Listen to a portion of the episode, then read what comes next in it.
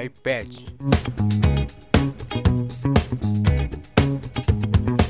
O iPad é um aparelho com aparência de tablet que foi desenvolvido pela empresa americana Apple.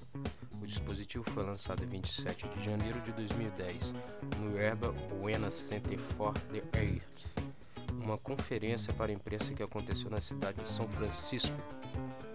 Algum tempo antes de ser lançado, alguns nomes do dispositivo eram comentados em boatos, como Slater, e-book e tablet, e ainda tinham outros nomes comentados que não foram aprovados pela empresa Apple.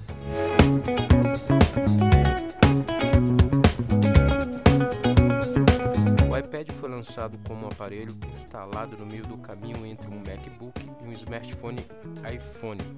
O aparelho utiliza o mesmo sistema operacional do iPhone, o sistema operacional iOS. Sua aceitação no início foi muito confusa, com muitos entusiastas contrariando o dispositivo. O motivo eles perceberam algumas limitações e com os outros tantos demonstrando grande empolgação com facilidade da interação que a interface demonstrou do tablet iPad.